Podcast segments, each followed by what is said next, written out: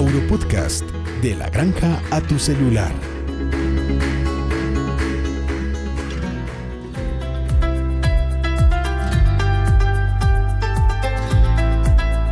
Bueno, bienvenidos a todos, eh, bienvenidos a un nuevo episodio de Auropodcast. Auropodcast Aurofarma, la solución veterinaria para animales de producción y de compañía.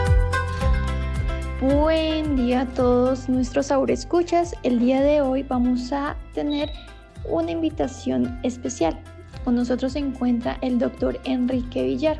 Es un médico veterinario de nuestro laboratorio asociado a Levet.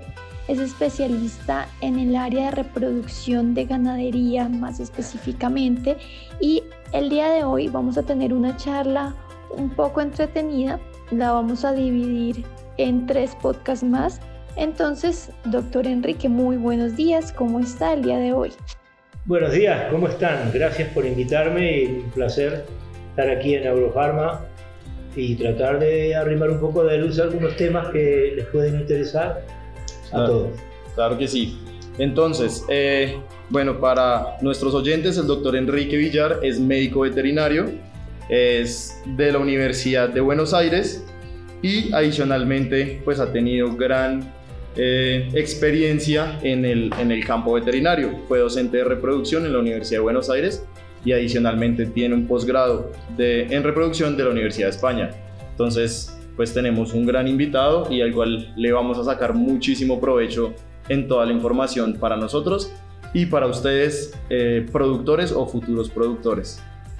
Bueno, como es evidente, vamos a hablar sobre ganadería y más específico sobre las vacas en gestación. Doctor Villar, entonces cuéntanos generalidades para aquellos que tienen animales, quieren tener animales de ganado o simplemente para aquellos que les interesan eh, esta especie. Cuéntanos la importancia de la reproducción y cuáles son los factores importantes para tener en cuenta en, pues, hablando en este ámbito. Sí, cómo no. Eh, yo eh, voy a tratar de reflexionar sobre una época eh, de los animales en producción, hablando de rodeo de vacuno en producción de terneros, que es la etapa del preparto, parto y posparto de la hembra, ya sea de la, del animal que pare por primera vez, normalmente llamada vaquillona, y sino de la vaca que ha parido varias veces. La gestación de la hembra bovina dura aproximadamente nueve meses. La vaca o la vaquillona que eh, entra a servicio debe tener determinadas condiciones de alimentación para poder producir ceros fértiles. Debe estar libre de enfermedades, eh, vacunada con todas las vacunas, por supuesto sana, desparasitada. La vaca entra a servicio, vamos a hablar específicamente ahora de la vaca, de la vaca que parió varias veces, entra a servicio y queda preñada. ¿Qué pasa acá?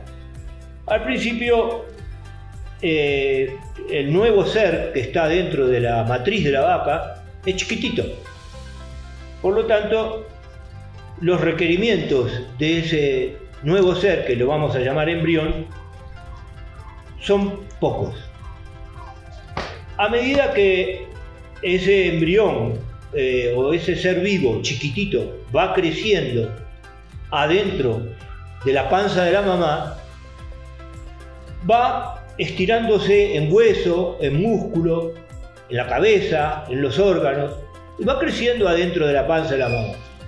Y eh, pasamos primer tercio de gestación, segundo tercio de gestación y ya de los cinco meses para hasta los nueve meses que, van a ser después ese, ese feto, el ternero, el, feto, el nuevo ser adentro de la panza va a crecer mucho. ¿Y qué le pasa a la mamá que está teniendo ese ser vivo adentro? La mamá va a requerir más nutrientes porque ese ternero le exfolia, le chupa, le saca de la sangre a la mamá nutrientes para desarrollarse mucho. En el último tercio de la gestación ese feto ocupa gran parte de la cavidad abdominal, gran parte donde están las tripas normalmente, el, ternero que está, el feto que está dentro de la placenta desplaza las vísceras del aparato digestivo y las hace más chicas. Y el ternero se hace más grande adentro de la panza hasta que llega el momento de parir. Doctor Villar, una pregunta. Entonces, ¿cómo sería la alimentación en el último tercio de gestación de esa vaca? Va a tener que ser muy buena.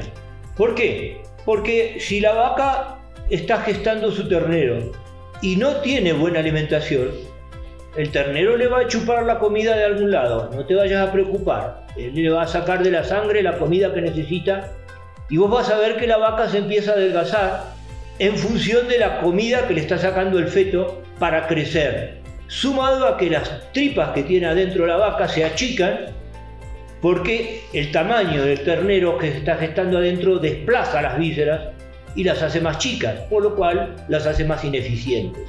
Es decir, que en esta etapa requieren alimento de calidad, tienen poco espacio y grandes requerimientos nutricionales. Exacto. Las vísceras se achican, los requerimientos se agrandan, no importa si la vaca no está en buen estado, el ternero le va a expoliar, le va a chupar la comida, ustedes van a ver que la vaca empieza a perder primero grasa, después se enflaquece, después se le ven las costillas, pero está preñada. ¿Qué pasó después de esto? La vaca pare, nace el ternero, el ternero va a caer igual, no importa el ternero, a no ser que la vaca esté muy desnutrida, la vaca va a tener su ternero, con una condición, que si la vaca estuvo durante toda esta gestación en una subnutrición, una falta de comida muy exigente, muy severa, el ternero va a nacer chiquito. Esto me ocurrió en la inundación de Bolivia, en el Beni, que mm, llegó a 4 metros de altura el bajo, el bajo del Beni, que es un lugar de Bolivia, y la hacienda comía, comía ramas de árboles. Cuando parieron esas vacas, miles de vacas, los terneritos eran chiquitos, enanos porque las vacas eran flacas, parieron su ternerito pero chiquito de por vida, quedan chicos. Si no, si es una subnutrición, la vaca más o menos la va arrimando, la vaca va a parir un ternero de tamaño normal. Doc, una pregunta. ¿Puede existir el caso que por temas de subnutrición se genere terneros nacidos muertos o abortos en el último trimestre? No, no. El aborto lo va a ser provocado por otra cosa.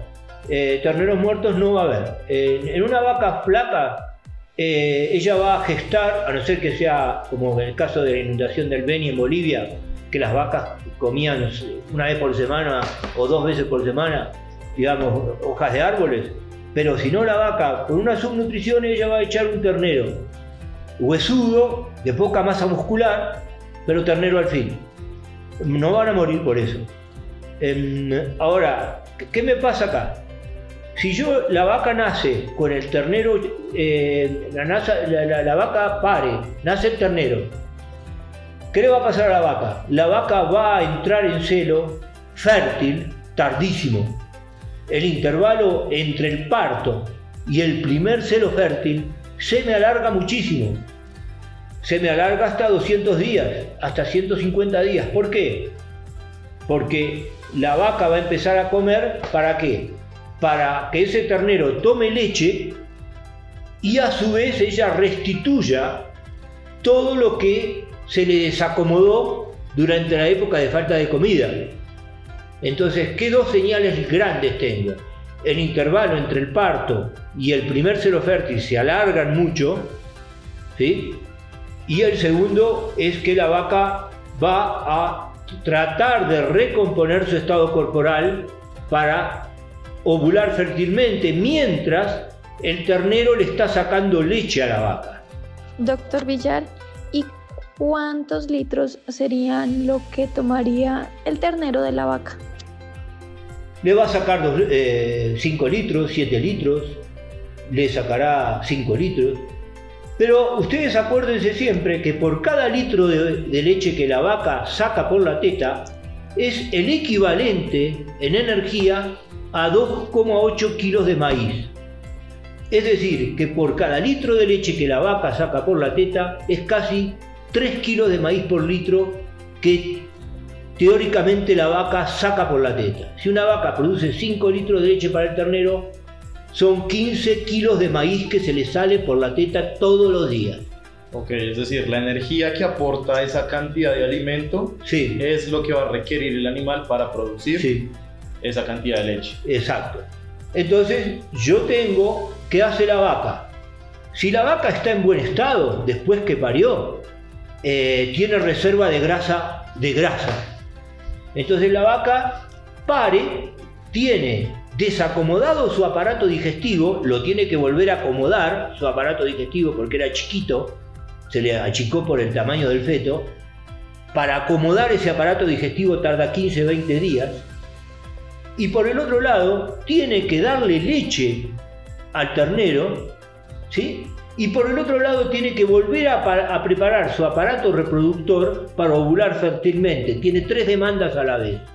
Cuando una vaca está en buen estado, ¿qué hace? Para el ternero y esos días de ineficiencia del aparato digestivo achicado los compensa quemando grasa de reserva. ¿Y qué grasa va a quemar? La que está alrededor de las tripas.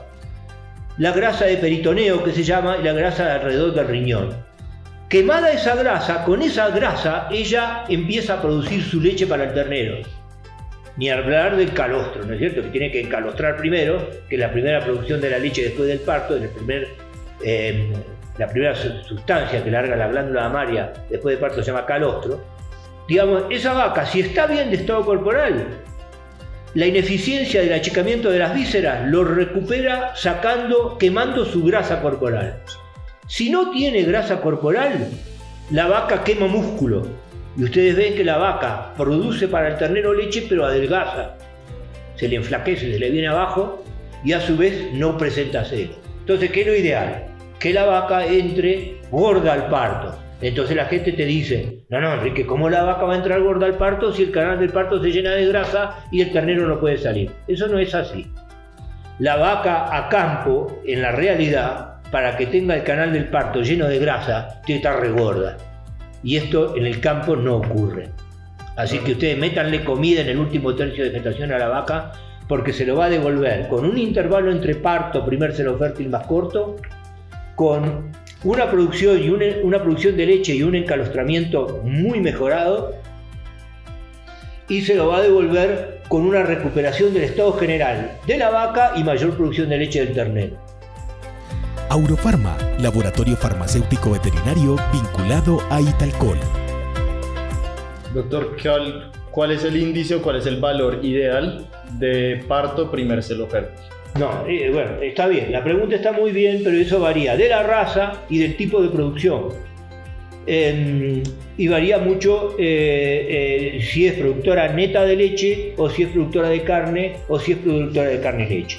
Una vaca productora de leche, eh, el intervalo parto, primer celo fértil, lo tenés eh, eh, en condiciones, depende de lo que produzca la vaca. Pues si una vaca te produce 18 di- litros de leche y está comiendo mal, tu intervalo de parto, primer celo fértil se alarga. Pues yo qué sé, se te puede alargar a 150 días. Si es una vaca que eh, produce 7 litros de leche y está comiendo bien, tu intervalo parto, primer celo fértil se te va a ir a 80, 90 días. Depende mucho de qué come la vaca y del tipo de vaca que es y eh, si es de leche, leche y, leche carne o carne solo, el intervalo normal.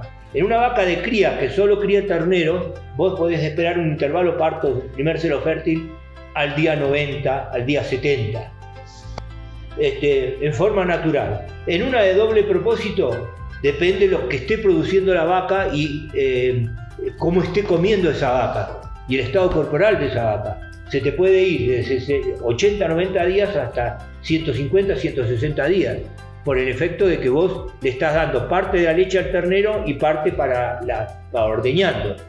¿No es cierto? Eh, así que eh, ahí hay que estar muy finito con la nutrición. Auro Podcast. Sí. Lleguemos a- aquí, hagamos un pequeño resumen para todos. Entonces, Puntos claves, la vaca tiene que estar en una buena condición para obtener resultados óptimos reproductivos, parámetros reproductivos adecuados, para que la condición al nacimiento del ternero sea adecuada y por ende su desarrollo sea muy bueno. Este es nuestro capítulo del día de hoy, así no lo sobrecargamos con tanta información. El doctor Enrique Villar nos va a seguir contando en el próximo Auropodcast sobre el parto de la vaca. Para seguir escuchándonos, suscríbete a Auropodcast en Spotify, Apple y Google. Síguenos en Instagram, Facebook y YouTube como Laboratorios Aurofarma.